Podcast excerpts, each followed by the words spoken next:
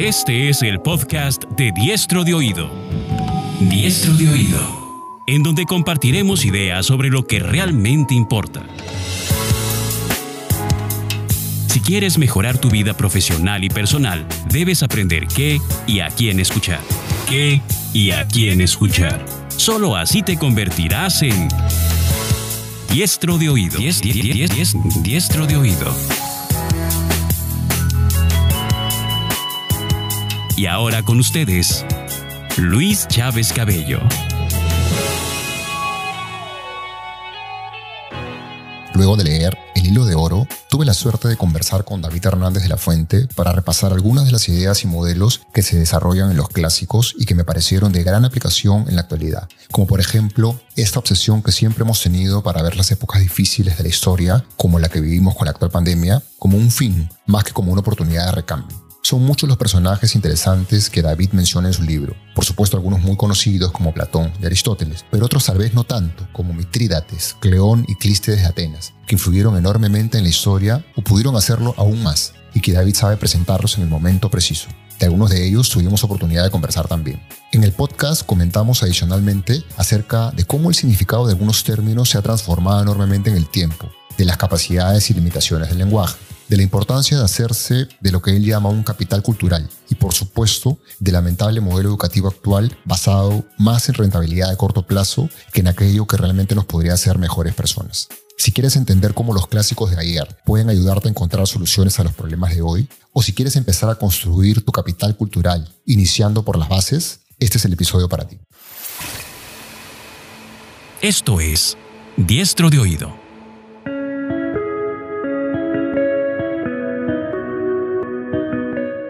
Bienvenidos a este nuevo episodio del podcast de Diestro de Oído.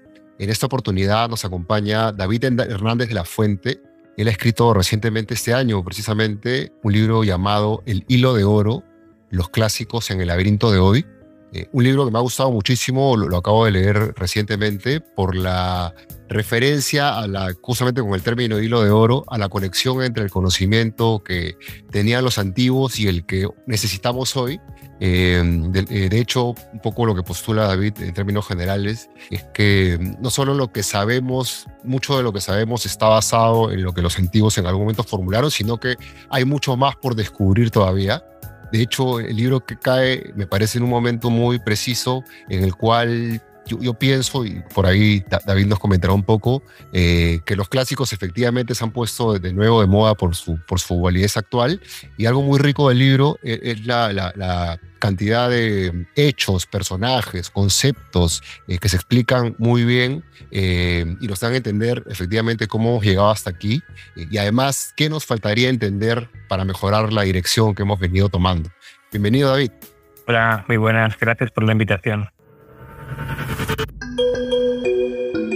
Biografía. David Hernández de la Fuente es graduado en Clásicos, Filología Española y Leyes de la Universidad de Madrid y cuenta con un doctorado en Clásicos y Sociología. Ha sido profesor de Estudios Clásicos de la Universidad Carlos III de Madrid y del Departamento de Historia Antigua de la Universidad Nacional de Educación a Distancia. Actualmente es profesor del Departamento de Clásicos de la Universidad Complutense de Madrid.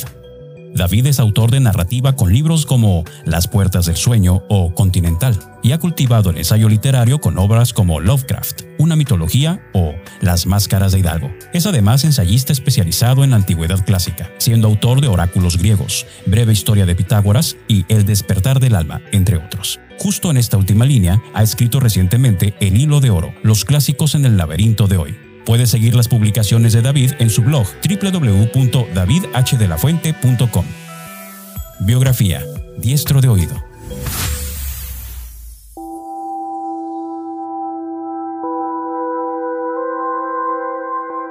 Empiezo por un par de preguntas medias generales y de ahí entramos a, discutir algunos temas puntuales del libro. Eh, la primera pregunta que tenía en mente era um, tratar de entender cómo así nació tu interés por los clásicos. Bueno, pues eh, como a muchas personas supongo que les ha pasado lo mismo, eh, este interés por la literatura clásica, por, la mitología, sobre todo empezó en la infancia y en la, en la juventud, eh, con lecturas, cuentos, bueno, pues un poco la iniciación a, a, estas, a estas viejas leyendas, ¿no? ahí empezó mi interés por las historias de siempre. en el cuento maravilloso, en las, en las narraciones de viajes de, de Ulises, de, de Sinbad, bueno, todas estas aventuras ¿no? que, uno, que uno lee de pequeño o le leen ¿no? al principio, ahí empezó mi interés. y pronto me di cuenta que, que estas historias están muy, muy en juego, ¿no? realmente son las grandes narraciones, los grandes argumentos. Y, y, bueno, pues es un, realmente es una suerte poder dedicarse a, a estudiar biología, a, a comentar de nuevo, ¿no? ahí empecé con los chances como siguiente. Okay, súper interesante, sí, coincido. Creo que es en esa etapa donde muchos nos despierta este interés por, por lo maravillados que podemos quedar con estas historias. Respecto a, esto que postulas, con, lo cual decía al inicio que coincido, que es una especie de nueva puesta de moda de los clásicos, ¿consideras que esto tiene que ver específicamente con la coyuntura actual, la pandemia que todavía vivimos, o, viene un poco más atrás? Eh, y si tiene que ver con la pandemia, eh, es, porque eso nos ha removido un poco o porque tal vez hay más tiempo para poder pensar en estas cosas o, alguna otra circunstancia? Bueno, yo creo que los clásicos siempre, siempre están de ¿no? Eh, lo que pasa es que es verdad que últimamente parece que, que hemos vuelto a, a redescubrirlos. Eh, hay muchas razones para leer a los clásicos. Es, como decía Schopenhauer, la literatura permanente, ¿no? Lo que permanece, ¿no? Frente a, frente al bestseller del momento o a la moda pasajera. Realmente mm, el clásico, obviamente por su nombre mismo, está siempre de actualidad. ¿no? Eh, es verdad que en determinados momentos eh, históricos, y creo que vivimos uno, eh, bueno, pues estamos un poco, no perdidos, pero quizá buscando el centro, buscando nuestro lugar, buscando las raíces, los orígenes, y, y así por, por instinto nos aferramos a, los, a las historias de, antiguas, a, a, la tradición de los mayores, a las grandes eh, obras ¿no? de, la, de, la, literatura. Y yo creo que por ahí eh, se podría explicar un poco la, eh, bueno, pues esa, especie de resurrección de los objetivos que nunca, nunca se han ido, ¿no? Siempre han estado aquí con nosotros. a mí me gusta pensar que es una literatura que siempre nos acompaña. Por eso decía antes esto de las historias básicas, ¿no? De los argumentos universales. Cuando tenemos más tiempo para pensar en las cosas importantes, eh, pienso, por ejemplo, en el confinamiento, ¿no? Todos nos hemos sentido pues muy solos, quizá muy perdidos, em, en una situación muy, muy extraña, ¿no? Que, que desafiaba nuestras seguridades y nuestras eh, certidumbres. Pues eh, muchos de nosotros hemos vuelto a los, los viejos libros, ¿no? la Odisea, la Ilíada, la, la Eneida, el Quijote, no sé, Shakespeare, por supuesto la Biblia, ¿no? En los grandes libros que, que han dirigido, eh, por así decir, intelectualmente, espiritualmente, eh, artísticamente, ¿no? A la humanidad desde hace mucho tiempo. Y son los clásicos, pero eh, insisto en esto de que, de que nunca han pasado de moda, siempre tienen mucho que decir. Sí, totalmente de acuerdo. Entrando algunas preguntas del libro, David, la primera que quería hacerte era, mm, claramente la mayoría de personas entendemos a Grecia y Roma como el origen de casi toda nuestra cultura, obviamente hablando de los de Occidente. ¿no? Hay una especie de eurocentrismo, ese término que utilizas. Sin embargo, eh, los orígenes de la historia de la humanidad, de hecho, están mucho más atrás, solo que no sabemos mucho de ello. ¿Por qué consideras que es más habitual que, que, que creamos que todo parta de Grecia y Roma, básicamente? Y bueno, realmente tú lo has dicho muy bien, ¿no? Eh, lo que parte de Grecia y Roma, obviamente, es la tradición occidental de la cultura escrita. Eh, bueno, mm, los, griegos y los romanos, después de ellos, tienen una deuda muy importante, reconocida por ellos mismos, con respecto al, Próximo Oriente, a Egipto, que bueno, pues obviamente son culturas eh, más antiguas, de las que ellos se sienten en cierto modo deudores, pero que duda cabe que, bueno, que realmente nuestra tradición clásica es una tradición greco-romana. Luego mm, enriquecida por el, eh, por el caudal de la cultura eh, del monoteísmo judío-cristiano, ¿no? que, que, viene a configurar un poco esa tríada cultural del mundo eh, occidental. ¿no? Claro, no, no, no nos metemos en el, en el mundo sumerio, babilónico, egipcio. Realmente mm, yo creo que es bastante lejano a, nosotros. Lo curioso es que el, el primer individuo occidental, el primer ciudadano, es griego y luego, y luego romano, ¿no? Los dos primeros sistemas de participación política, de ciudadanía, de la, la, de Estado, qué diferente es esto, ¿verdad?, de, de las experiencias políticas del Antiguo Oriente, con esos grandes imperios y los súbditos y, en fin, el rey eh, ¿no?, el faraón, vicario de, la divinidad en la tierra. Bueno, son, son muy ajenos, ¿no?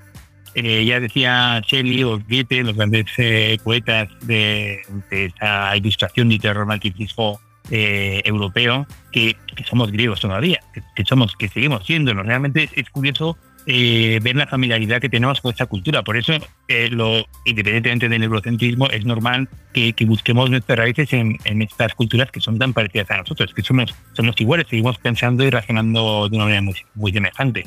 Otra, otro es el caso de la cultura china o de, otras culturas que también obviamente tienen otro, otra proyección, pero desde luego en el mundo occidental, en Europa, en, las Américas, en todos los, los países que, que hablan esas lenguas indoeuropeas que pertenecen a la tradición clásica, bueno, pues Grecia y Roma eh, tienen un lugar, eh, digamos, paradigmático. Son nuestros clásicos, ¿no? Por, supuesto, hay novelas clásicas chinas, las grandes novelas chinas, o bueno, la, la, gran novela japonesa, otras culturas eh, y tradiciones culturales valiosísimas, ¿no? Pero eh, qué duda cabe de que estamos hablando de nuestros clásicos, ¿no? Y clarísimo. Definitivamente va quedando claro que, digamos que la rama sobre la cual se ha construido lo que nosotros, los que estamos conversando en este momento, algo sabemos, eh, claramente viene de, una rama más grande que, es la, de Grecia y Roma. Más atrás hay una especie, estoy poniendo analogía que no sé si estará correcta, ¿no? una especie de, tallo central desde el cual se, diversifica toda la cultura.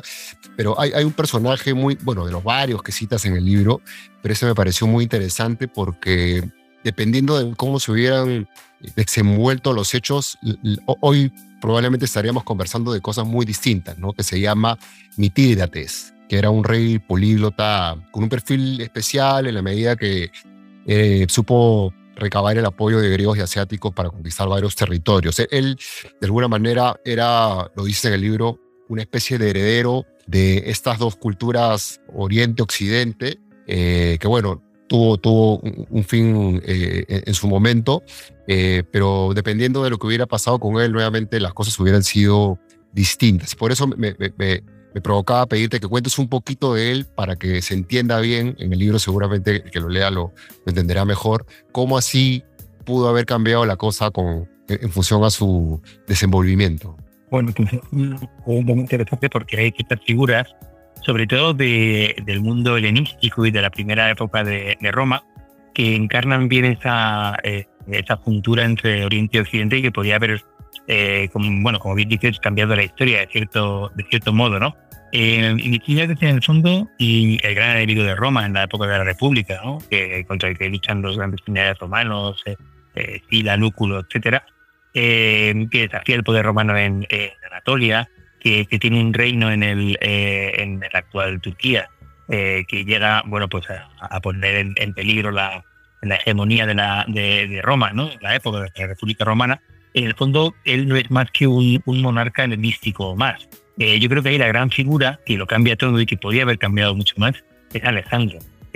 a partir de Alejandro y, de sus sucesores, los monarcas helenísticos, hay una serie de figuras que van a intentar llevar a cabo el sueño de Alejandro. Alejandro murió muy joven, eh, después de haber conquistado todo el oriente, mm, del imperio persa, llegar hasta las ciudades de la India, por supuesto Egipto, él, sabemos que quería ir a, Occidente ¿no? y, visitar eh, el mundo antiguo en un sueño en un sueño multiétnico, ¿no? tanto megalómano quizá, ¿no? Pero otras figuras entre las que se encuentran, por ejemplo, en Mitidas, y el propio Aníbal, eh, podían haber seguido estos, estos derroteros. Y es muy interesante pensar que hubiera pasado si, ¿no? Claro, esto es, historia ficción, si se puede decir, ¿no? El, what if de los novelistas o de los historiadores, eh, ¿Qué hubiera pasado si en Cartago obviamente de Roma? ¿Qué hubiera pasado si el Ponto hubiera derrotado a la República? Eh, bueno, el mundo hubiera sido quizá diferente, pero estos, estos reyes eran también reyes en, dos mundos, ¿no? lo interesante yo creo que es el mundo helenístico, que es lo que hemos perdido eh, cuando el Mediterráneo se partió en dos con la, bueno, con la lucha de, culturas, ¿no? de, sobre todo de religiones, de los grandes monoteísmos que se enfrentaron durante la Edad Media, ¿no? el derecho y el Islam. Porque en la época antigua, el sueño de Alejandro de unir los dos mundos, de unir Asia y Europa, estuvo, estuvo muy cerca de, conseguirse. ¿no? Fue la, la decisión entre Oriente y Occidente mal entendida, porque siempre ha habido una, una cierta unidad eh, primordial en, la, que, la que yo intento evocar en ese, capítulo. Sí, interesantísimo. De hecho, me viene a la, la, cabeza un libro que recientemente se ha publicado que se llama mm, Civilizaciones de Laurent Binet. Creo que es un escritor francés que justo cuenta entre estas what if la, la posibilidad de que los incas, bueno, ahí de repente hablo un poco más por, la cercanía a mí, que hubiera pasado si los incas hubieran conquistado Europa. Eh, obviamente completamente eh, imaginativo, pero interesante porque va contando cómo, eh, no, producto del azar solamente, ¿no? sino producto de, la cultura y, el conocimiento con el cual contaban los incas, que hubieran encontrado, y de hecho relata varios hechos históricos que se produjeron en, en su realidad. Habla, por ejemplo, de, no sé, Lutero, pero como así dependiendo de qué tipo de decisiones se hayan tomado, la historia pudo haber cambiado el rumbo. Y entiendo por lo que has contado que con Mitrídates y otros, incluso el mismo Alejandro, eh, efectivamente eh, las cosas podrían haber sido completamente diferentes. ¿no? Sí, si se mira desde un punto de vista global, es muy interesante, eh, por ejemplo, lo que cuenta Harari en su controvertido libro Sapiens. bueno, o, qué hubiera pasado sí, ¿no? Pero por alguna razón, por alguna confluencia entre entre ciencia, eh, tecnología, eh, ideología, obviamente, religión, imperio, eh, tradición, mitología, hay mucha, pues le tocó este papel a, a otros imperios. y claro, esto fue en detrimento de los que no se movieron. Al final es muy curioso también en ese mundo de la historia hipotética de la ficción. Bueno, aquí la relación de Gran Bretaña, el Imperio Británico y China, ¿no?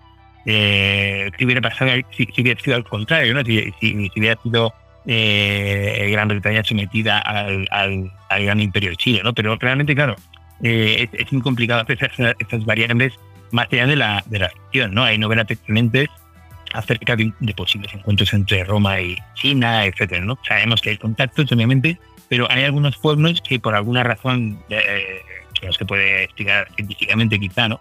Eh, bueno, pues tienen una especie de huida hacia adelante y una especie de, de anhelo por, por, por interconectarse, por conocer más y por saber qué está pasando de su, de su que otros están más replegados. Y eso a la postre, en el caso de los aztecas, por ejemplo, se demuestra fatal. Y bueno, podría haber intervenido en otras latitudes, ¿no? Y de hecho, pues no hubieran tenido capacidad para, para extenderse. Si, los incas hubieran conocido lo que pasó en, en México, seguramente los españoles no los hubieran conquistado tan fácilmente, porque digamos la estrategia fue muy semejante, ¿no? Eh, entonces, claro, esto de, esto de la historia comparada de diversos imperios eh, y, culturas y civilizaciones nos da para, para una, una materia de reflexión inacabable sobre, eh, bueno, sobre la historia, sobre la cultura y sobre la interacción entre los diversos pueblos. En el fondo de la humanidad es una enorme eh, orquesta, ¿no? Tocando una gran sinfonía, pero con, con compases muy diferentes, ¿no? Entre lo, que, lo que decía Campbell, que a mí me gusta mucho, grande de la mitología, y, bueno, pues no puedo estar más, de acuerdo ¿no? con estas, estos intentos de, de, relacionar las diversas culturas y de ver la profunda unidad ¿no? que yace tras la humanidad, ¿no? tras su diversidad. En, relación con estas comparaciones, disputas, avances de imperios, hablando de, vigentes, hoy día está bastante claro que dos de, los, dos de las potencias que eh, luchan mucho por la hegemonía, son efectivamente China y Estados Unidos. Y en el libro citas eh, una analogía muy interesante que se llama La trampa de Tucídides, en referencia a uno de los historiadores más importantes del mundo helénico, que compara esta mm, competencia, si cabe la palabra, entre China y Estados Unidos, con la que existió en su momento, y rivalidad también, entre Atenas y Esparta. ¿Podrías explicar un poquito más de esta analogía? Sí, con, mucho gusto. Bueno, esto es una, una expresión de un eh, politólogo norteamericano, el nombre Anison, que, ha eh, comparado la situación actual entre, bueno, la tensión diplomática, comercial, política, militar, obviamente, entre los dos grandes imperios actuales, que podemos hablar así, ¿no? En un mundo, en un mundo multipolar en el que no hay hegemonías eh, claras, ¿no? es decir, China y Estados Unidos, eh, con eh, la situación previa a la guerra de Peloponeso, con una potencia em, conservadora, eh, proteccionista como Esparta, muy fuerte militarmente, que em, precipita, gracias a su, bueno, por causa de su miedo ante, la, ante, ante el crecimiento de su rival Atenas, que es una potencia dinámica, comercial, expansionista, intervencionista, eh, ese miedo de Esparta provoca eh, una especie de escalada eh, en la que Allison y, otros, eh, historiador antiguo que ha estudiado sobre todo Tucídides, que es el autor comunista de nombre, pero que de, hecho es muy, es muy diferente y está invadiendo el mundo con sus productos, y, otro que es una especie de gran imperio capitalista en declive que se siente amenazado, eh, pero aún es una potencia militar de primer orden y ambos aspiran a dominar eh, con dos modelos muy diferentes, eh, bueno, pues el mundo occidental y las demás democracias occidentales y un mundo alternativo en el que quieren estar expandiendo también entre, entre África, América Latina y, otras, latitudes, ¿no? bueno, eh, la comparación es muy, es muy diferente, ¿no? Yo creo que es muy interesante. Claro, la historia mm, no es una ciencia exacta, no, se repite matemáticamente y nada puede llevar a grandes eh, repeticiones. Pero sí que el comportamiento humano y de las, de las colectividades, eh, de los imperios y de las naciones y de los pueblos está guiado por ciertas, bueno, ciertos patrones que se pueden comparar y se pueden seguir, ¿no? en el caso de China y Estados Unidos se habla de esta escalada, ¿no? Si se podría eh, evitar el, el enfrentamiento si está predeterminado de alguna manera por esas variables históricas. A mí me parece muy interesante, ha sido un libro muy comentado, eh, polémico, eh, y nos hace ver que los grandes eh, líderes políticos, los politólogos también y los teóricos de la, escena internacional están más pendientes de estudiar a los clásicos de lo que de lo que podríamos suponer en vez de estudiar otras otras cosas no como economía eh, mercadotecnia o, bueno pues relaciones internacionales. Es muy curioso porque en nuestro, sistema educativo eh, realmente eh, el, estudio de la historia antigua, de las lenguas clásicas, está tachado de, entre comillas, inútil, ¿no? como una especie de, adorno cultural, ¿no? pero que no es muy productivo. Y en cambio vemos que, grandes personajes y personalidades están siendo guiados, guiados por eh, por, por, teóricos que conocen muy bien a los clásicos. Eh, bueno, los asesores del Partido Republicano de Estados Unidos hasta hace poco en la, en administración Trump, eh, bueno, pues tenían en, mayor, una parte importante de, de, profesores de expertos clásicas ¿no? del mundo antiguo. Y eso es muy curioso cuando, cuando parece que está de, está de moda estudiar otras cosas. Por eso yo hablaba antes de, esto, de, esta idea de que los clásicos siempre están de moda. ¿no?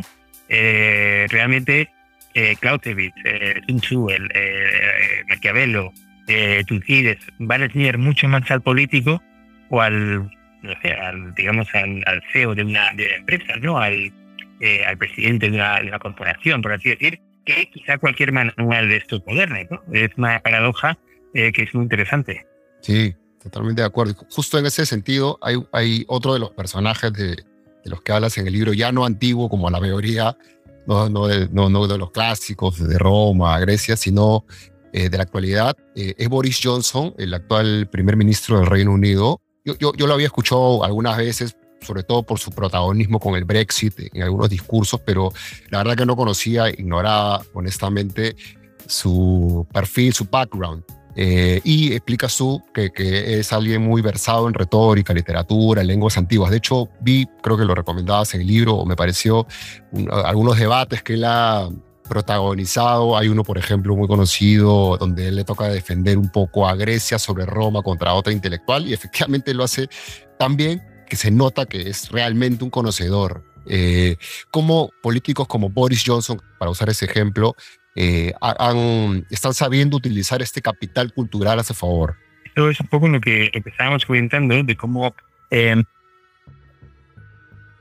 en la política internacional eh, están bueno, pues siguiendo patrones eh, prácticos, ¿no?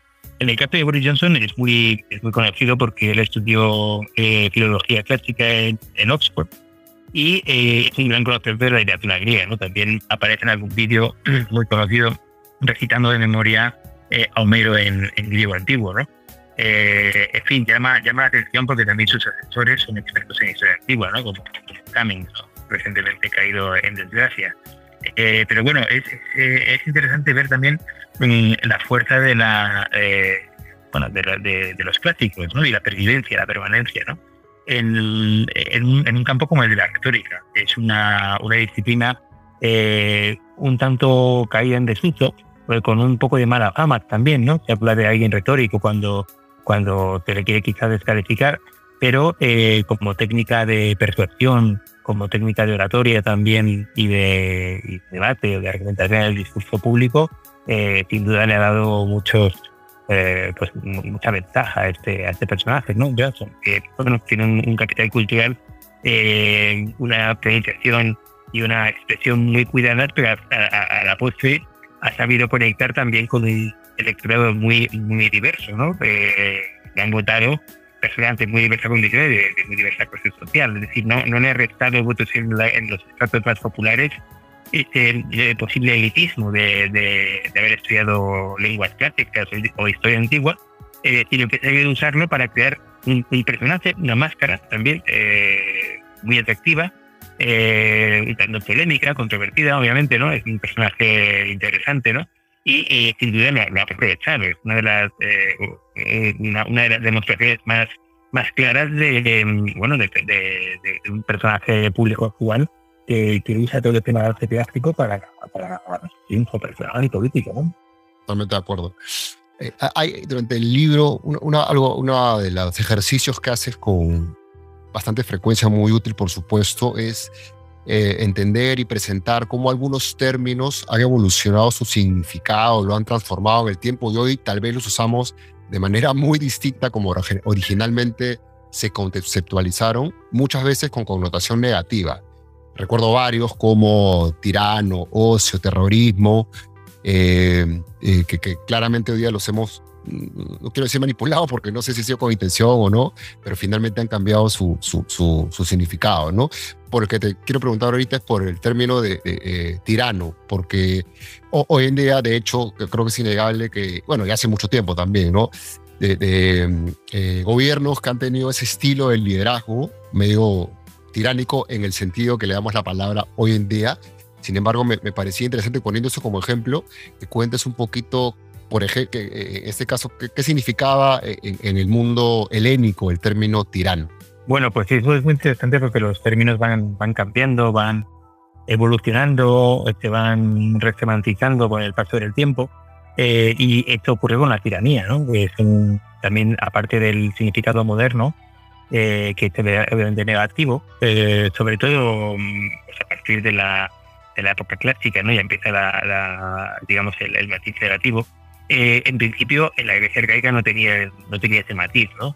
Eh, es una palabra no griega, helénica, eh, que designa a un personaje que, que asigna el poder por medios, digamos, patrimoniales o capitalizando el descontento de amplios sectores de la población, liderando una, bueno, una especie de intento por alguna facción popular o no, o una serie de facciones para cambiar el estado de, la, de, la, de las cosas. ¿no? En la época arcaica de la polis, donde hay eh, en, la Grecia arcaica eh, crisis casi permanentes ¿no? por el reparto de la tierra, de, del poder, por el sistema de gobierno. En fin, es un nuevo gobernante ¿no? que se caracteriza por, eh, por un apoyo popular masivo, por un fomento de las artes y de la, de la cultura también. El tiranos lo cuenta muy bien Heródoto ¿no? en, su, eh, su historia, eh, que, que el por haber fomentado la, eh, cultura, ¿no? Y bueno, es el famoso tirano de Atenas, Pisístrato, eh, hay otros, eh, Polícrates, bueno, diversas islas, Samos, Corinto, Atenas, Ficción, diversas ciudades, estados de la Grecia arcaica tuvieron este tipo de figuras, que están en una época de, de conflicto, de transición, y algunos tiranos, algunas tiranías logran perpetuarse el poder y incluso pasar el poder de forma hereditaria a, sus hijos, ¿no? Ocurre con el caso de Pisístrato en Atenas, ¿no? Y en cierto momento, bueno, pues, sobre todo en Atenas, con el, el llamado tiranicidio, ¿no? Con la, el derrocamiento de, de, los, de los hijos de Pisístrato por, por una por también descontentas, eh, se empieza a generar un mito eh, antitiránico, como un mito que va a fundar, a sentar las bases de la democracia ateniense y que, que posiblemente va a ser aprovechado por la, por la República Romana. ¿no? Eh, la, la, mala fama de la tiranía eh, empieza, empieza entonces ¿no? y, se prolonga, pero en principio no tiene, no tiene una, una significación eh, tan negativa al principio, al contrario, algunas fuentes arcaicas aparecen como, bueno, como, como buenos gobernantes, ¿no? que viven en un momento clave. Sí, de acuerdo, clarísimo. Como que necesitáramos hoy en día tal vez un poco más de esos tiranos con la concepción original y menos de los tiranos que como hoy los entendemos.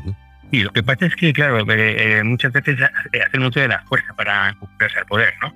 Eh, y se caracterizan por uso de la violencia, por, por tener una guardia de corps personal, es decir, es un mundo muy cambiante, el de la tiranía, muy inseguro, muy inestable también, típico de épocas de crisis, de la tiranía griega, ¿no? Histórica me refiero, ¿no? Y luego, claro, es normal en cierto modo que la palabra haya pasado a designar, bueno, pues a un gobernante despótico, ¿no? Cosa que en principio no, no tenía el tenía la palabra dentro, ¿no?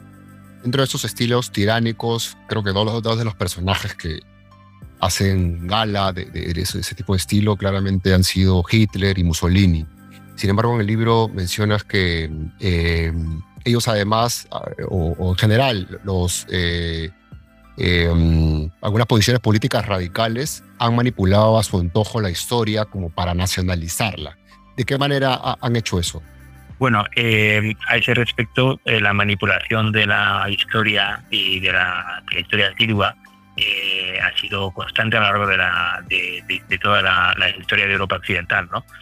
acabando, por supuesto, en los grandes totalitarismos del siglo XX, ¿no? a lo largo de los grandes totalitarismos en Alemania y Italia, que tienen dentro de sí también una especie de reivindicación de una nueva edad de oro, y una especie de, bueno, pues clara manipulación también de los modelos clásicos, de la Roma imperial, en el caso de Mussolini, eh, de la Grecia de los dorios eh, blancos, indoeuropeos, eh, arios, ¿no? como querría, querrían los teóricos nazis. Hay sin duda una manipulación muy interesada de, de, estos regímenes, y como se visto también en otros, en otros países, ¿no? donde no ha habido manipulaciones de la historia en momentos donde hay que eh, refundar un régimen o, crear una, una, conciencia de colectivo, una nueva identidad. Eh, bueno, lo vemos muy recientemente, ¿no? Eh, en la historia de España no, hay, no hay que ir muy lejos, habría que pensar en cómo Franco reutiliza la, la España imperial, en el estilo arquitectónico de sus monumentos, de sus edificios, en fin, y no solo grandes dictadores sino incluso regímenes democráticos, ¿no? ¿Qué otra cosa es la manipulación estética eh, y arquitectónica que aparece en todas las capitales europeas eh, del siglo XIX, en la época del imperialismo europeo, ¿no? donde no hay un Partenón como Asamblea Nacional, Parlamento con columnas blancas y estatuas eh, blancas y, patriarcales y, de, esa política clásica, ¿no? que realmente sabemos ya que, no, que no fueron blancas, ¿no? ni siquiera.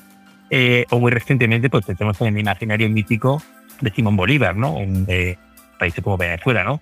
El, el, de la historia y de los grandes mitos de la historia, como, eh, bueno, pues como etnogénesis, como, como fundación de una nación o como, digamos, en momentos muy importantes o momentos de cambio político, ya sea, como digo, para eh, ir hacia, una, hacia un gobierno participativo, democrático, hacia una, un gobierno totalitario, son muy importantes, ¿no?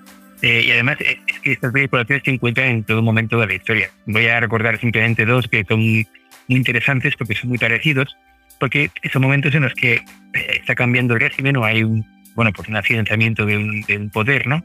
Y, y, casualmente se descubren los huesos de, de, los héroes nacionales, ¿no?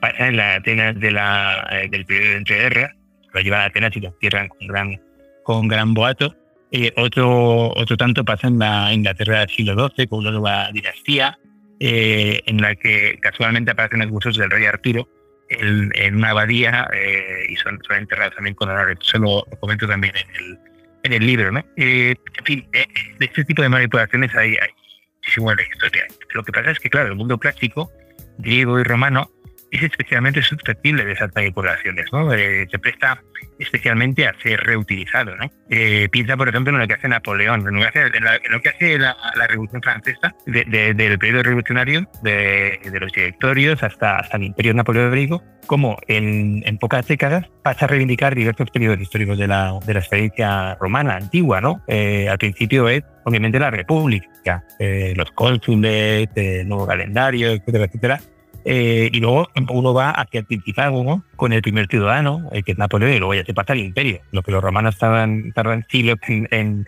evolucionar, digamos, fue un momento de, grandes, cambios y muy aceleradas transformaciones políticas en, la Europa moderna, ¿no? en el mundo de la de, bueno, del mundo europeo, ¿no? que luego muchas, muchas influencias, por supuesto, en la emancipación de las poderes, etcétera, etcétera, se basa en manipulaciones de la antigüedad Eh, ¿Y en, dónde buscan los modelos? Cuando hay que romper con el allí? Bueno, pues vamos a Roma y a Grecia, ¿no? Eh, Roma en, Francia, Grecia en Estados Unidos, las trece colonias y las federaciones griegas, ¿no? Ya no queremos tener nada absoluto, pero donde buscamos los modelos y cómo, cómo manipulamos, en cierto modo, es, es, es, es una tema, como digo, de, de, de casi mito política, ¿no? Eh, y eso es una constante en la historia de la, de la humanidad, ¿no?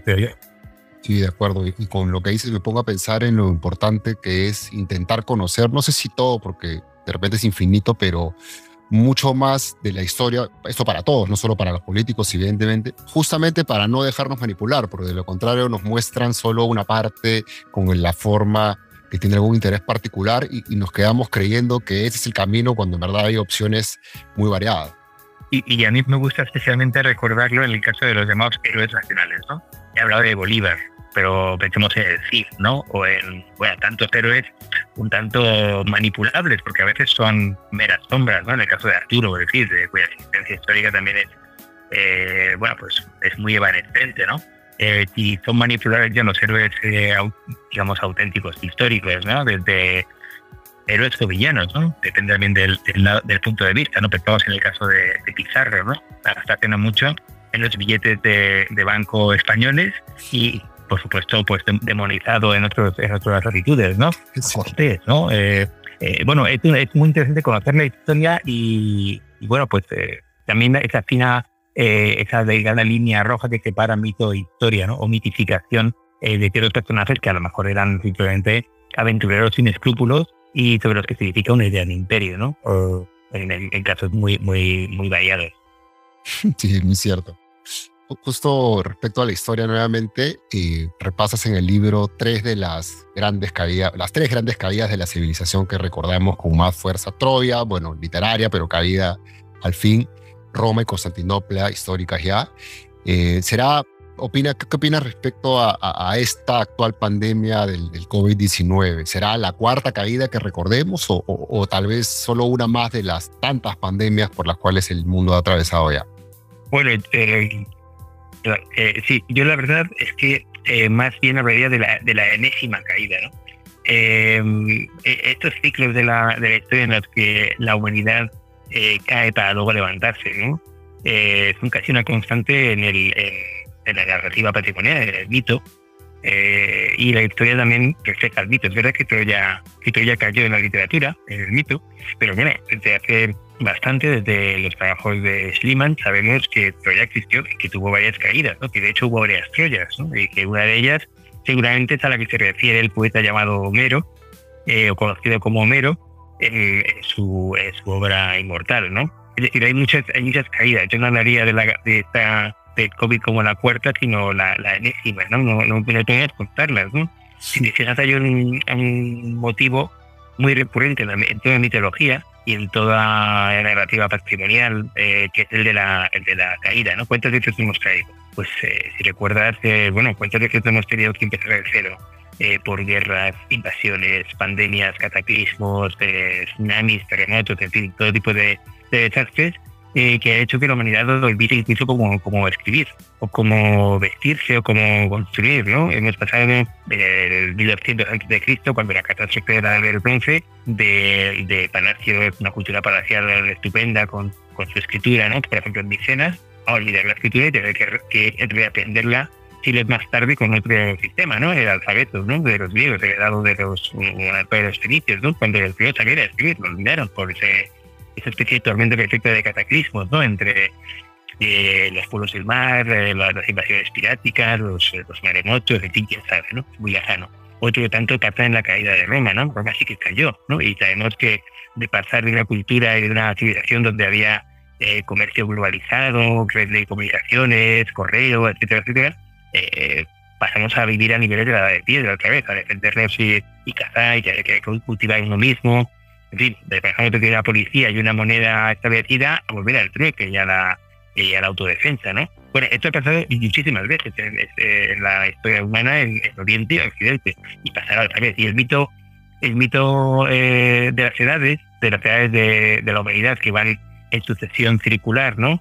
Eh, oriental en la Bhagavad Gita o también en el mundo de, eh, de griego romano con Hesíodo, con Virgilio, es la idea de que hay una edad de oro que se pierde, ¿no? una especie de edad maravillosa, luego va la, la humanidad descendiendo, de la de plata, de bronce hasta la de hierro, en la que se producirá la catástrofe, y luego volveremos a, a resurgir. ¿no? Eh, por eso, claro, la pandemia nos ha dado pie a pensar en todo esto, ¿no? Y a, a revisitar los viejos modelos míticos. También me llama mucho la atención que tanto las series de televisión como, la, como el cine eh, hayan incidido últimamente tanto en las ficciones apocalípticas, ¿no? Eh, el fin del mundo es una de las obsesiones eh, de la humanidad desde siempre, ¿no? Por eso, claro, con el COVID vimos muy cerca una crisis global que podía acabar con, con nosotros o con nuestra manera de vivir, ¿no? Nuestra forma de vida. Y han vuelto con fuertes las ficciones, pero pero bueno, es la cuarta, la quinta, la, no, sabemos, ¿no? han pasado, ha pasado tantas veces eh, hemos querido ver el fin de, fin de la historia, ¿no? El fin de raza, fin de la raza humana y al final eh, hemos podido resurgir, ¿no? Creo que hay por ahí otra de las grandes razones por las cuales es súper útil conocer la historia, ¿no? Cuando uno se presenta, se le presentan circunstancias como la que vivimos actualmente sin saber lo que ha ocurrido tantas veces antes, es relativamente fácil que el enfoque sea más pesimista, ¿no? Esto tal vez es lo último, ¿no? En cambio, cuando uno, como perfectamente lo explicas ahora y en el libro mucho más, es consciente de las tantas veces que la humanidad se ha caído y se ha vuelto a levantar, por supuesto con heridas de por medio, eh, es menos difícil, para, para, para, no decir que es fácil, eh, tener algo de optimismo, más bien esto, a pesar de las dificultades, verlo eh, en cierta medida como una oportunidad. Sí, claro, esto es una, una de las maneras de ver las crisis, ¿no? Eh, etimológicamente, eh, el verbo que da lugar a crisis es el verbo eh, es una especie de, de momento culminante en el que puede resolverse la situación de, una manera o de otra, ¿no? Hablar de la crisis de una enfermedad también, ¿no? en todo caso, es un momento de, de cambio, de transformación, ¿no? Eh, que puede llevar a, nuevas oportunidades. Y, el ser humano ha sabido adaptarse a, crisis mucho peores. Eh, entonces, claro, eh, si, seguimos este hilo de oro que, que os propongo de los prácticos, vemos que, que, la humanidad ya ha estado ahí varias veces. Ha estado en, momentos como este, ¿no? En pandemias tan terribles o más que, esta, en momentos de, terribles guerras, invasiones, como decía antes, ¿no? Y bueno, ver qué, han recomendado los prácticos al respecto es muy interesante porque son personas que, eh, grandes eh, escritores, grandes filósofos, que, que vivieron esas situaciones y que, eh, y que han, han, dejado obras que, como decía antes, han pasado de muchos filtros, por muchos, por muchos siglos y muchas generaciones hasta llegar hasta, nosotros y hasta, em, bueno, pues contar esta historia de, de, una manera mm, pues que nos llega muy, muy clara, ¿no? ¿no? Es una especie de, de, de guía, ¿no? En el, en el laberinto. Yo y por eso eh, quería usar esta metáfora del hilo de oro también para aludir a la manera en la que podemos eh, aprovechar el laberinto, eh, la noche oscura, ¿no? De, el momento en el que estamos perdidos en, una situación difícil, para, bueno, pues para, buscar una, una guía en las voces con autoridad ¿no? y, con, y con prestigio que nos han ayudado antes. ¿no? En definitiva, el proceso de los mayores. ¿no? Yo en ese sentido, ahora que en la pandemia, por desgracia, los mayores han sufrido tanto, eh, nuestros ancianos, los que tenían que haber sido nuestras guías, pues tenemos que volver a ellos, ¿no? Eh, a esas viejas voces de los maestros, de nuestros maestros de la, de la educación clásica. Y, y esta misma línea, más bien, una de las cosas que planteas en el libro, con el conocimiento que tienes de la historia, es que no va a ser evidentemente este el fin de la humanidad, una caída eh, de la completa de la civilización, pero muy probablemente el fin de las seguridades, el fin de muchas de las cosas a las cuales hemos estado últimamente acostumbrados. ¿Por qué crees que eh, efectivamente en estos momentos muchas cosas que eran seguras ya no lo serán más? Mm, bueno, pero eso, mm, si te fijas y enlazando con el comienzo de la conversación, no es del todo negativo, porque eh, es verdad que hemos dado por sentadas muchas cosas eh, y en momentos de de conmoción global como los que hemos vivido, de, muy complicados, eh, hemos vuelto a, las cosas básicas, ¿no? Eh, a, lo, más mm, profundo del ser humano, ¿no? A los, a los grandes libros, a las grandes emociones, a, la sabiduría ancestral, al amor, a la fraternidad, a la solidaridad, a los sentimientos de cómo debemos colaborar y unirnos para superar situaciones difíciles. por supuesto, ha habido, ha habido de todo, pero pero hemos, yo creo que yo me quedaría con esta, con esta idea, ¿no? Entonces tenemos que, que pensar, que yo, creo que tenemos que pensar así, ¿no? Y de estos momentos como una, como una oportunidad. Em, estamos en un, en, un, momento en el que perdemos la seguridad, ¿verdad? Pero eh, piensa, por ejemplo, en las seguridades que tenía un ciudadano romano con su villa eh, perfectamente amueblada, con un mosaico, con, una, con unas termas, eh, con agua caliente, con baños estupendos, con, una policía, un sistema monetario, un, eh, unas instituciones políticas, con tejas que vienen de la Galia, los mármoles de comercial, los que los comerciantes de Egipto, tenía pescado que venía de, de Andalucía, en fin. Estas eran las actividades del día a día de una, de una gran urbe o de una pequeña ciudad de provincias y de repente todo se desvanece, ¿no? ¿Y, qué hacemos? Pues mm, salvemos la cultura, salvemos lo básico, lo que nos hace eh, estar juntos, lo que nos hace transmitir el legado de la, de la humanidad, de la, del saber. Eh, en momentos de, de, turbación, cuando las seguridades y las comodidades que tenemos se ponen en duda, volvemos a lo, a lo básico ¿no? y, y lo esencial. ¿no? Eh, por eso me gusta también mucho la, ficción apocalíptica moderna, porque en, en la tesitura de qué harías si, la humanidad estuviera en peligro realmente, cómo ¿Cómo salvarías lo esencial de la humanidad? ¿Con qué libros te quedarías? ¿Con qué cultura? ¿Con qué ciencia? ¿Con qué, qué transmitirías a, lo que quedara de nosotros? Hoy, en momento, claro, esto del fin del mundo es un tema riquísimo, ¿no?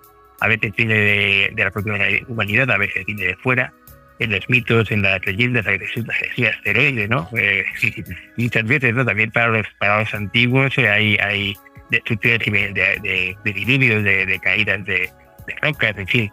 Eh, pero lo importante es, eh, bueno, pues prepararse con lo básico, con, con, la, con el, equipaje, eh, el equipaje básico de la humanidad para, para seguir adelante, ¿no? y esa es una tarea significativa. Creo que eh, un mundo con muchas comodidades, seguridades que a veces son superfluas, ¿no? y, que estamos un poco olvidando los, los grandes contenidos, ¿no? Y bueno, mi misión un poco como, bueno, como escritor en este caso, ¿no? Pero también como profesor, es eh, pues a los más jóvenes recordarles ese, ese, legado, que ellos tienen también gran responsabilidad en, en, conservar y en transmitir, ¿no? Sí, como eso explicas con mucho fundamento eso que dices de la concepción probablemente errada que tiene gran parte del sistema formal educativo en el conocimiento y las carreras más rentables, aquellas que aparentemente van a redituar mucho en el corto plazo, eh, y no como debería ser más bien en, en, la, en, la, en las ciencias y, y, las herramientas y conocimientos. Eh, eh, ahí hablo, por supuesto, de historia, filosofía, filología, que nos permitirían entender mejor justo este mundo antiguo y, poder traer al presente estas herramientas que nos serían de mucha más utilidad. Eh, el concepto de mismo de Sócrates, famoso, parece que es pues, necesario recordar una y otra vez lo importante que es esto y ahí me, ahí me sorprende mucho y la verdad es que no entiendo por qué las autoridades eh, lo hacen, ¿no? Eh, en España, por ejemplo, no sé, no sé en, Perú, ¿no? o en otros países, pero hay como un empeño em, un poco absurdo en, demoler la cultura clásica, la filosofía, la, la, ética, las grandes materias que nos impiden ser mejores personas y a conocernos mejor a nosotros mismos y a nuestra historia y, y quiénes somos y poder pensar mejor leer mejor, eh, desarrollar un pensamiento crítico y libre, ¿no? Y, nos, nos, eh, pueden eh, estudiar otras cosas que, estiman más útiles porque quizás sean más rentables a corto plazo, ¿no? Pero qué sentido tiene, digo yo, enseñarle a un chico joven en, la secundaria informática que ya sabe, ¿no? Porque ya sabe más que más que ningún mayor, ¿no? Por así decirlo. O, no sé, o mercadotecnia o, o, empresa o no sé, o cosas así, digamos que, bueno, hay un día importante pero en esta etapa vital quizás es más importante conocer los mitos, la literatura, eh, la filosofía antigua. Eh, y entonces, cuando yo me pregunto por qué están haciendo esto, cuando realmente los que los que mandan y dirigen el mundo, como veíamos, están muy versados de estos autores y estas, en esta filosofía de vida, ¿no? Eh, los que dirigen no son, no son las grandes naciones del planeta, sino las grandes corporaciones y programan nuestras, nuestras vidas a partir de series, de contenidos de ficción, eh, grandes corporaciones que todos conocemos, ¿no? Eh, que, intentan que todos tengamos eh, tablets y, ordenadores y nuestros hijos estén siempre pegados a una pantalla y a un, a un ordenador y a un YouTube y a una a unos vídeos de, aplicaciones, ¿no? Cuando en tus casas prohíbe esto y, y, dejan solo papel y lápiz y, libros clásicos, uno se pregunta, bueno, ¿qué es esto? yo solo tengo que explicar eso, es estupidez es una enorme conspiración que no, me gustaría pensarlo, ¿no? Lo digo en broma, ¿no? Pero, pero bueno, eh, la verdad es que no, no, me, no me deja de sorprender que se quiere enseñar a los, a los chicos jóvenes eso, pues no sé, informática de verdad en vez de filosofía.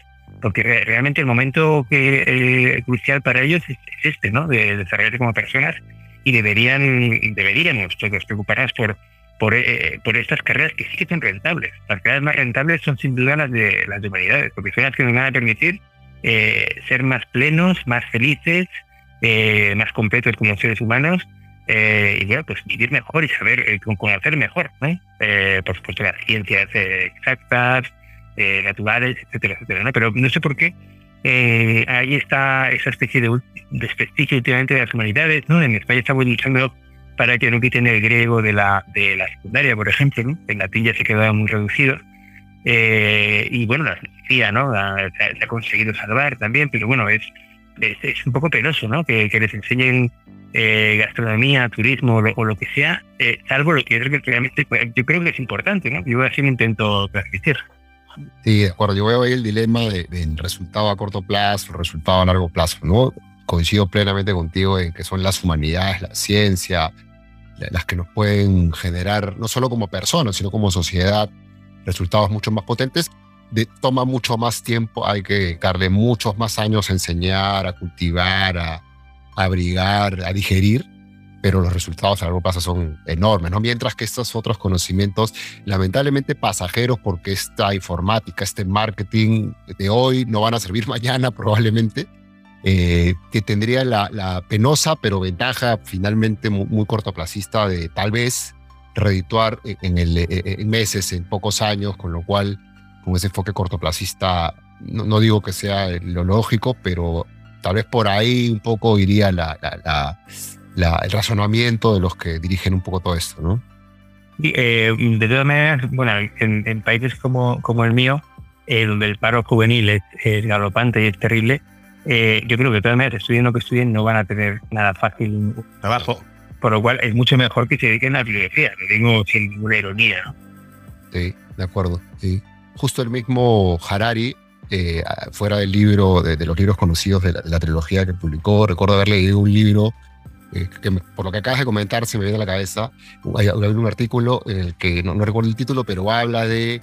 Eh, hace un ejercicio mental de cómo sería la humanidad en algunos años y habla de que probablemente una gran proporción de la población eh, ya no tenga, no solo no encuentre trabajo, sino que no tenga que trabajar porque casi todo esté, pues evidentemente automatizado, no sean eh, muy pocas las personas que realmente tengan que dirigir, lo cual será un problema no económico, porque probablemente haya los recursos para poder mantener esa parte de la humanidad, sino un problema eh, social en la medida de que qué van a hacer esas personas con su vida, ¿no? Van a, van a simplemente dedicarse a jugar, es una de las hipótesis que plantea, la otra es la dedicarse mucho más tiempo a la religión, por supuesto sin, sin, sin, decir nada en contra de ello.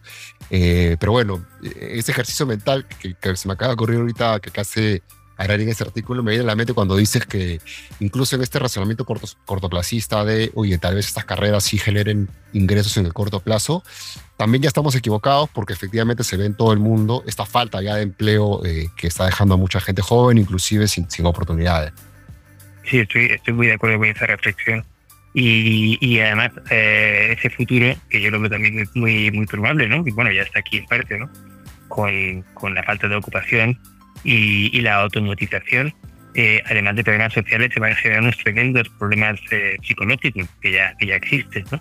Y claro, bueno, pues ahí es verdad, uno se puede dedicar al, al, al hedonismo del juego y un ocio baldío y malentendido de estar todo el día entretenido o incluso, eh, digamos, adicto a diversas sustancias o, juegos o, aplicaciones, etcétera, etcétera, se puede dedicar a, una espiritualidad, eh, como, como decía, pero también está la, eh, bueno, pues los problemas que pueden sufrir del vacío existencial y ahí eh, varios problemas psicológicos que yo creo que se que, que, que tiene una cura muy fácil, ¿no? Aparte de, de las que de esos entretenimientos o la, o la espiritualidad.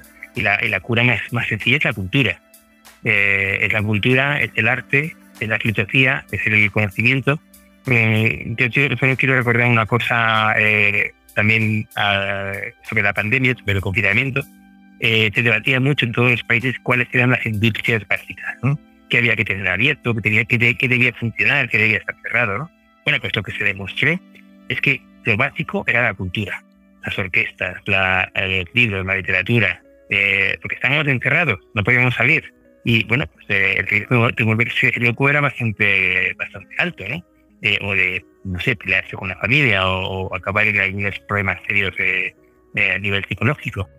bueno, se demostró que la cultura es un bien de primera necesidad y que es claramente lo que, lo que nos salva y nos hace, nos hace mejores, nos, hace, nos, nos da una especie de, de, de guía, ¿no? de, de, hilo de oro, ¿no? Volviendo al, al, libro. Eh, y entonces, claro, yo estoy muy de acuerdo con esa reflexión, ¿no? Por eso no entiendo, eh, en fin, el cortoplacismo que hace pobreza, ¿no? Cuando el ser humano y, nuestros jóvenes, sobre todo, eh, siguen anhelando el conocimiento. Eh, nos quitan el conocimiento de la ciencia, de la historia de, lo, de las clases y meten otros contenidos que son muy discutibles, pero abundan más que nunca en los kioscos, en las revistas, en las películas, en las series, en las novelas, ¿no? Eh, bueno, novelas históricas, referencias a la antigüedad, series sobre el mundo eh, clásico, sobre historia, porque, porque queremos saber, porque nos encanta ese inglés, nos encanta eh, todo, todo ese conocimiento, ¿no? Eh, entonces yo creo que es, un poco la, la receta, ¿no? De, de cómo sobrevivir y a nivel individual y colectivo, ¿no? Por eso me, paró, me pareció muy atinada la referencia que haces en este contexto en el libro al pan y circo romanos al pan y fútbol de la actualidad o podríamos decir al pan y Netflix, en el que muchos estamos a veces medio acostumbrados sin darnos cuenta que en realidad hay que sacar la cabeza para mirar en dónde estamos. Ya, es que ya no es, no es un poder político, quizás un poder económico, es una gran corporación o una gran empresa la que quiere que estemos eh, abutarcados, adormilados que veamos un episodio de nosotros y que no hablemos con esa pareja, con sus hijos, que no leamos eh, a Cervantes, ¿no? Eh, porque prefieren que tengas, una serie y veamos otro capítulo más, ¿no? Eh, sí, es un malentendido. Es que, claro, ahí también los antiguos tienen una buena lección que, que ofrecer, ¿no? Que es la palabra otium eh, latina, el ocio eh, con dignidad, ¿no? Que decía Cicerón, la escuela griega, que es nuestra palabra escuela, que significa ocio, el tiempo libre, no es para dedicarlo a eh, a leer, a ver películas y a estar tumbados sin hacer nada, ¿no? Eh, para dedicarnos a cosas que, que, que nos ennoblecen, que nos hagan mejores, ¿no? Eh, claro, eh, esto del pan y circo ya lo enseñaron los romanos, el poder eh, imperial, ¿no? Para, para, tener al pueblo contento, ¿no? Es, ya, ya inventaron ordenarse el otro de masas, ¿no? claro, que, que horrorizaba a los intelectuales, ¿no? a Cénica o, bueno, a muchos otros, ¿no? Que les gustaba y los juegos de creadores y, y y, y, esas cosas, ¿no? Que para entretenimiento de la población, los hermanos se lo, inventaron. Pero hoy ya digo, es, un, es, es omnipresente, ¿no? El fútbol, en las series, las maneras en las que los diversos poderes políticos y económicos nos quieren distraer eh, de un pensamiento crítico, libre y, en fin, de, ser nosotros mismos. Sí, efectivamente. Pa para ir cerrando con, el libro y, terminar eh, con un par de preguntas un poquito más allá. Hay una pregunta adicional que te quería hacer sobre las metáforas que relacionadas con la política. De hecho, hay un capítulo que se llama Metáforas Políticas. Hay muchísimas las que citas, algunas, la verdad que me, sonaban, pero otras nunca las he escuchado honestamente. Eh, como música, matemática, el gobernante como un pastor, eh, la nave, el teatro, muchísimas súper interesantes. Eh, no, no, nos haría el podcast para explicar todas, evidentemente, pero te quería preguntar para ti, que, ¿cuáles te parecen, cuáles te gusta utilizar más eh, para referirte a política?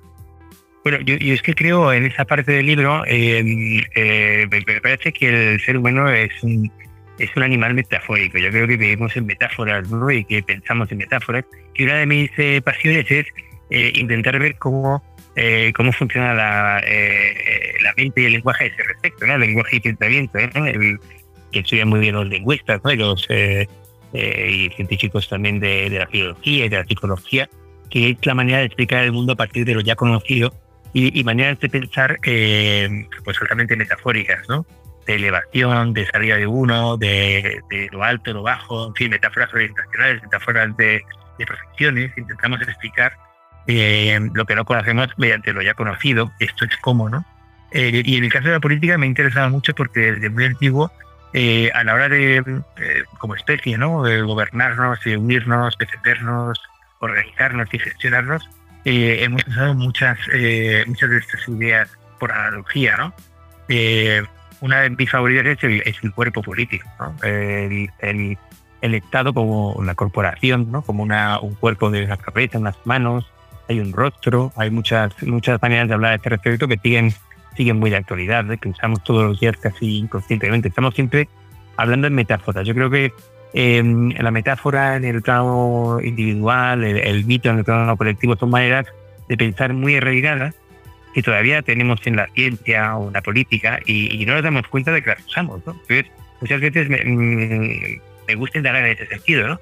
Incluso los, los, científicos más positivistas, los físicos, etcétera, cuando, cuando desarrollan tus teorías no pueden evitar estar pensando en términos míticos, términos metafóricos. Eso es un poco la, la bueno, pues la, la, idea de esta, de esta parte del libro que me interesa, que me interesaba destacar. Sí, muy interesante. Aprovechando esta respuesta en donde le pones este gran, gran énfasis a la, a la, metáfora como herramienta de pensamiento súper básica y útil para, para, el ser humano, te, hago una pregunta un poquito fuera del libro, pero que, que me encantaría conocer tu opinión al respecto. Eh, ¿El lenguaje entonces limita o más bien permite desarrollar nuestro pensamiento? Bueno, como decía antes, es, yo creo que da, da envoltura eh, al pensamiento, le da, le da cuerpo. Lo, lo, eso decía eh, en, en, la transición de nuestra, de nuestra mente a nuestras palabras, hay también una codificación ahí, ¿no? Y claro, cada lengua también es una manera de pensar, ¿no?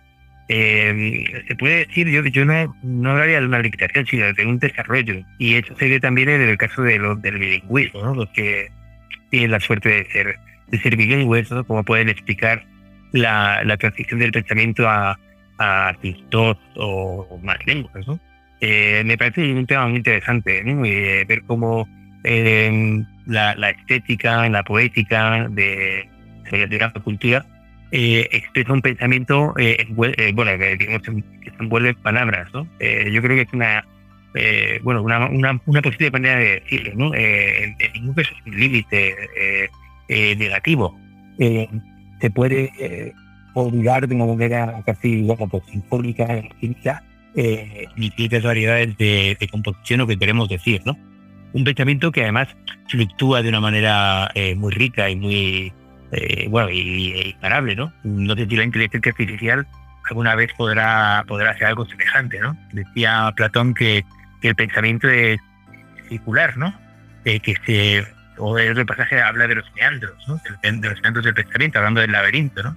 El laberinto también es una bonita metáfora para el cerebro humano ¿no? y para la manera en la que, en la que pensamos y en la que eh, nos adentramos hacia, hacia, hacia el interior de nosotros mismos. ¿no? También la, la aventura del laberinto eh, de Teseo y del libro de Ariadna, ¿no? que da título al libro, hablan de ese conocimiento interior, ¿no? de ese ensimismamiento que, que es el, el, conocimiento del propio pensamiento y cómo lo expresamos en el lenguaje. ¿no? Es, es en todo caso una, una relación apasionante, ¿no? Que, que daría para, para muchísimo, ¿no? Y está investigada desde muchos puntos de vista, ¿no? Desde los eh, a los lingüistas, a los psicólogos. Es, es una de las grandes, de las grandes eh, maravillas de, del ser humano, de esa revolución cognitiva eh, de hace 70.000 años que nos permite crear eh, eh, universos con la palabra. De hecho, si te fijas en todas las mitologías, en muchas mitologías, la creación es por la palabra, ¿no? Es la palabra de Dios o un Dios que eh, bueno, que, que, emite un sonido, que empieza a nombrar las cosas, el poeta es un creador, ¿no?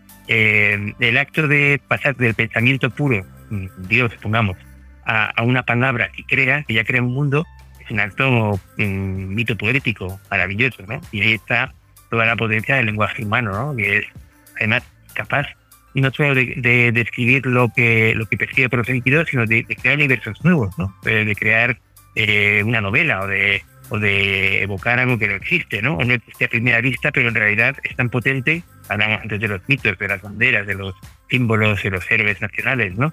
Eh, bueno, pues que pensar, en, eh, pensar mucho más allá de la, de la realidad inmediata, ¿no? Por eso el, eh, digamos, es mucho más que el cuerpo del pensamiento, ¿no? El lenguaje así, así eh, se convierte en una especie de demiurgo de, de creador de mundos, ¿no? Eh, gracias al pensamiento.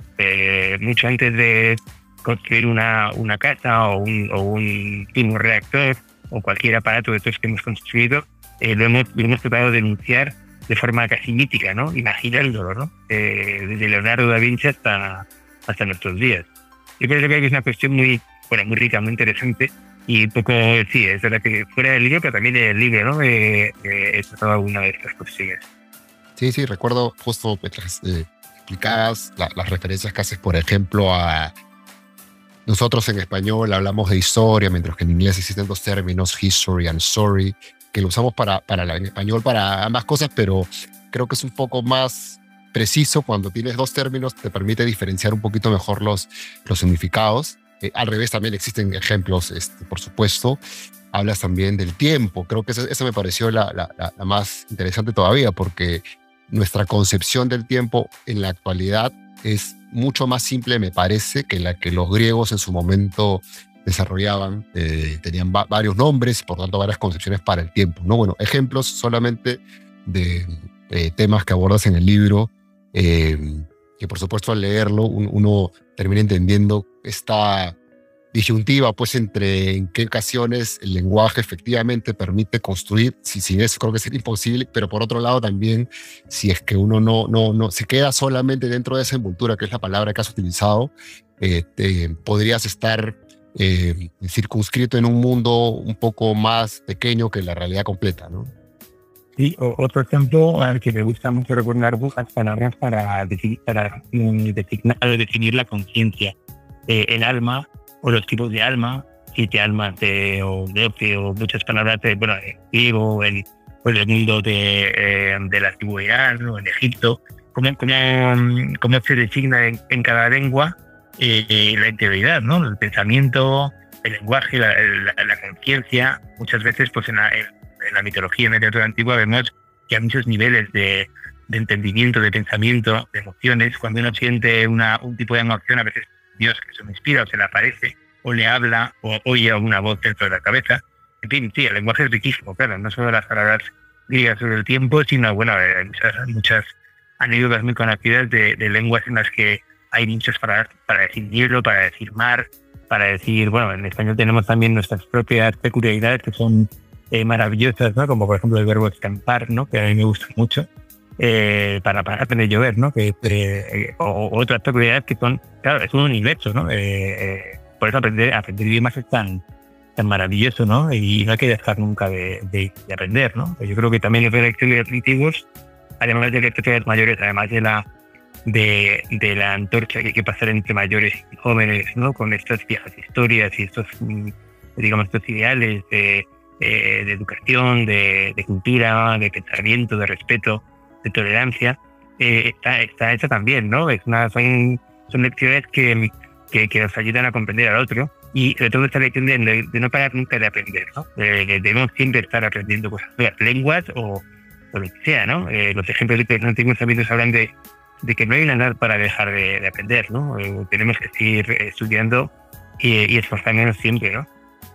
Siendo profesor, filólogo, historiador en alguna medida, si, me, permito decir, y escritor, por supuesto, tal vez muchas cosas más.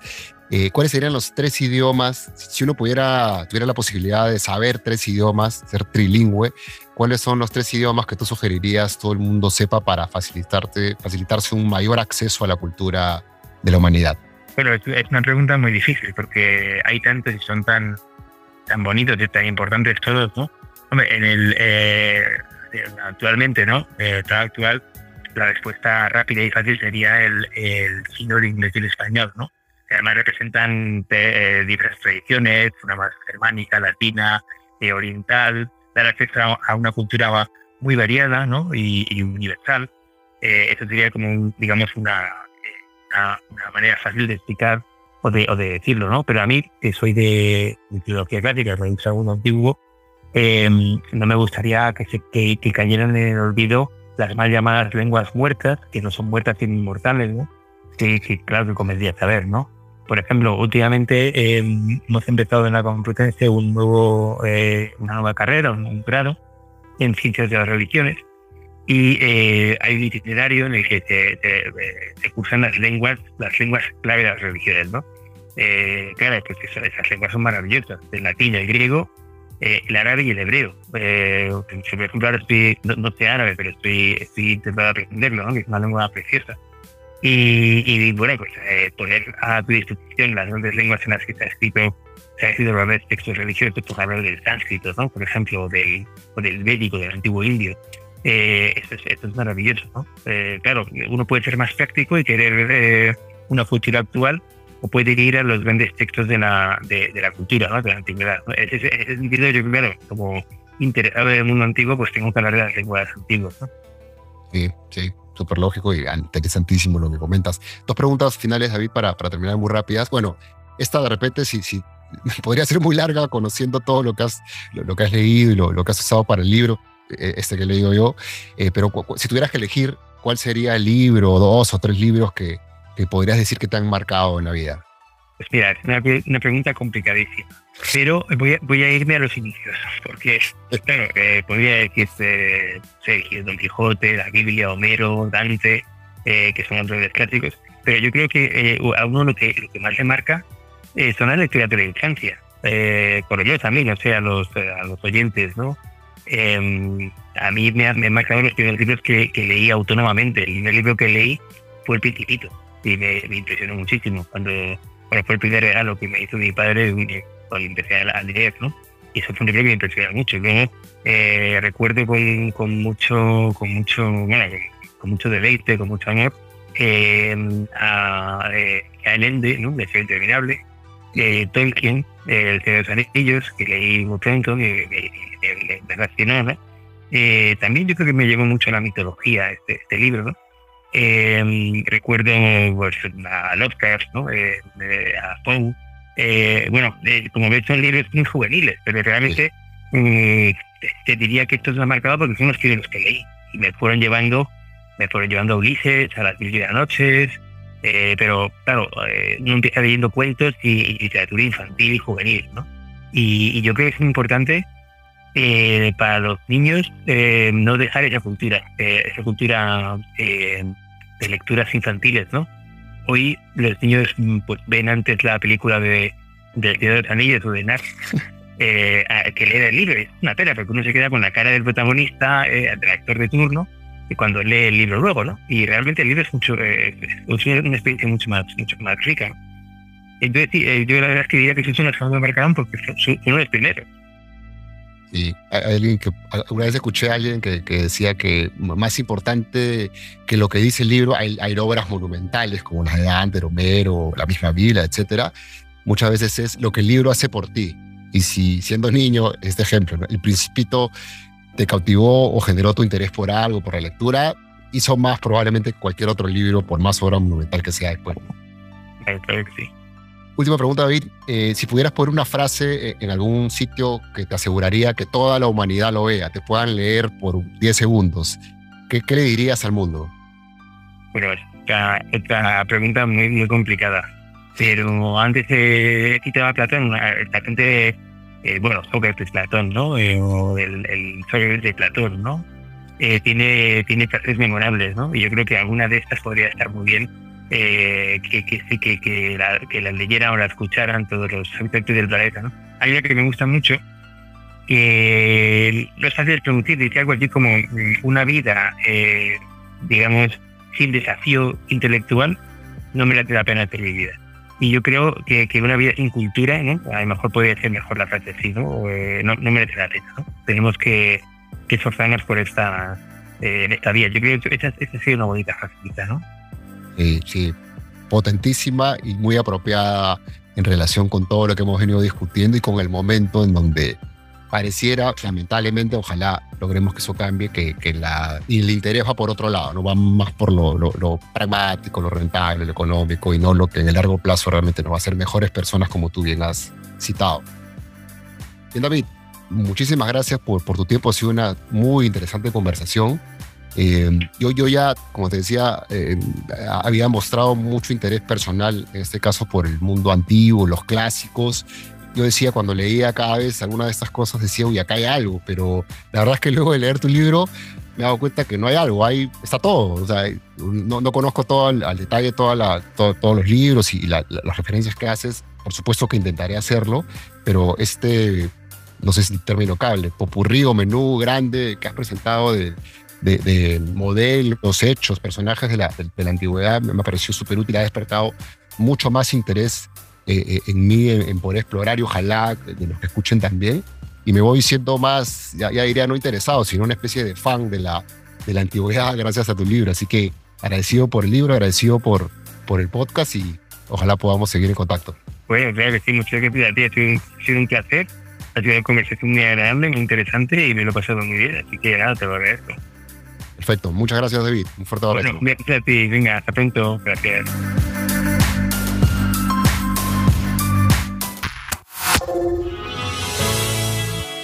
Gracias por escuchar el podcast de Diestro de Oído.